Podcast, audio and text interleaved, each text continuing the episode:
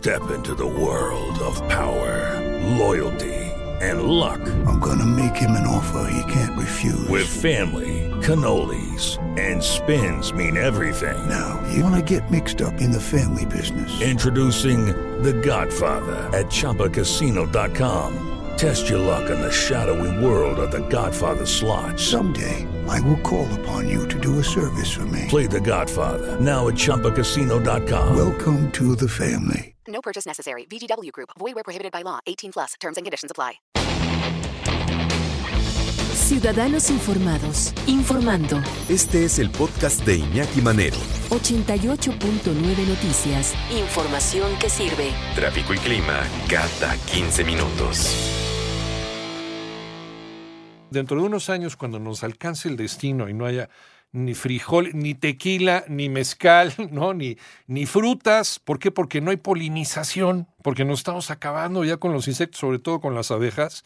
Eso ya sí sería el apocalipsis. Vamos a platicar y le preguntamos mejor al biólogo Daniel Barreto Oble. Él es subdirector de Universum, el Museo de la Ciencia de la Universidad Nacional Autónoma de México. Biólogo, gracias por tomar la llamada. Buenas tardes. Hola Iñaki, buenas tardes. Qué gusto estar con ustedes. Muchas gracias. Oye, ¿de qué tamaño es el problema de las abejas? Eh, concretamente, a nivel internacional yo sé que es fuerte. En México, concretamente, ¿cómo está?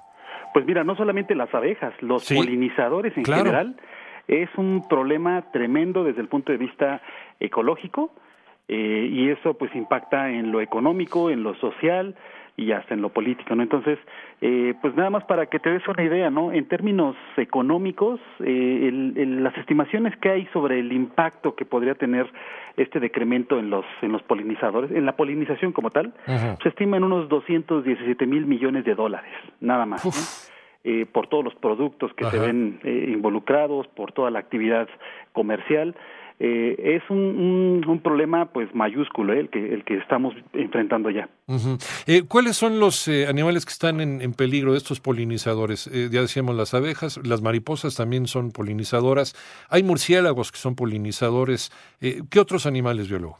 Mira, están, están varios, varios animales involucrados, vertebrados, tenemos ahí algunos marsupiales, Ajá. Eh, tenemos por ahí una especie de lagartija, este, uh, en cuanto a los invertebrados, pues obviamente lo, mencionas, están las abejas que son como las más icónicas, junto con las mariposas, pero también tenemos escarabajos, este, moscas, eh, avispas, hormigas, y desde luego están también los, los murciélagos, eh, regresando al grupo de los vertebrados, claro. y las aves. Hay crisis, hay crisis en la producción alimentaria, ya se está viendo esta crisis por la ausencia de eh, los insectos, los vertebrados, eh, los animales polinizadores. Es lo que estábamos platicando con el biólogo. ¿Y qué podemos hacer? Eh, porque desde luego mucha de esta falta de estos animales polinizadores, la culpa la tenemos nosotros. biólogo, gracias por seguir en la línea. Un placer, un placer, Iñaki. ¿Ya estamos viendo afectaciones por, por esta falta de polinizadores, biólogo? Sí, pues mira, es que no solamente es el tema de los polinizadores, eh, eh, a nivel global estamos padeciendo ya efectos eh, y se ven reflejados desde luego también en nuestro país, no estamos exentos de ellos. El cambio climático nos está afectando en serio. y bueno, cabe, cabe señalar aquí que junto con la crisis de los polinizadores hay toda una serie de, de factores eh, que están afectando demasiado, ¿no? La depauperación de los ecosistemas, la tala, eh, los incendios, la contaminación, la transformación del hábitat, todo eso está generando pues esta esta crisis no súmale el, en algunos países eh, el uso indiscriminado de cierto tipo de sustancias pesticidas este, insecticidas y demás generando o, propiciando los favoreciendo los monocultivos.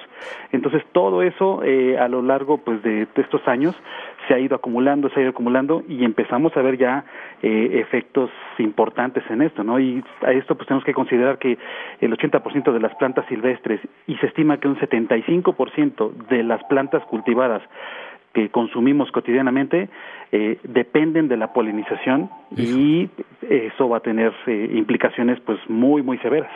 Eh, estaba leyendo el otro día un caso, por ejemplo, en Cuba. En Cuba, por el bloqueo que tienen algunos países sobre la economía cubana, les salía muy costoso el comprar pesticidas, entonces dejaron de utilizar pesticidas y empezaron a tener una sobreproducción de miel. Entonces, e, e, eso nos quiere decir algo, biólogo, ¿no? Eh, son, son fin, al fin de cuentas, eh, resultados variados que estamos obteniendo. Eh, no estamos terminando de entender a nuestro planeta, estamos queriendo, pues, al fin de cuentas, transformarlo a conveniencia de una sola especie, la nuestra, y eso, pues, nos va a llevar a, un escenario catastrófico que ya empezamos a evidenciar. ¿Qué podemos hacer de manera práctica los ciudadanos comunes y corrientes, Jorge?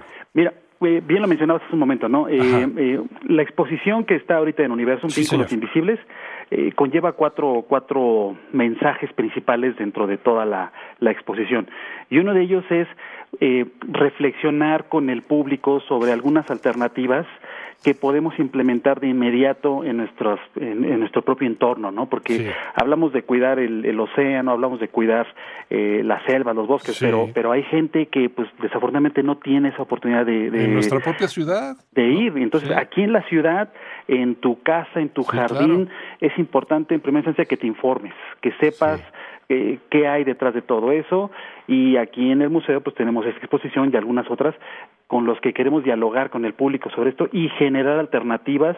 Eh, una de ellas muy interesante es la eh, en cuanto a nuestras formas de consumo, reducir, eh, modificar nuestros hábitos de consumo, la generación de residuos, todo eso eh, es de manera, eh, genera o suma de una manera muy importante más bien.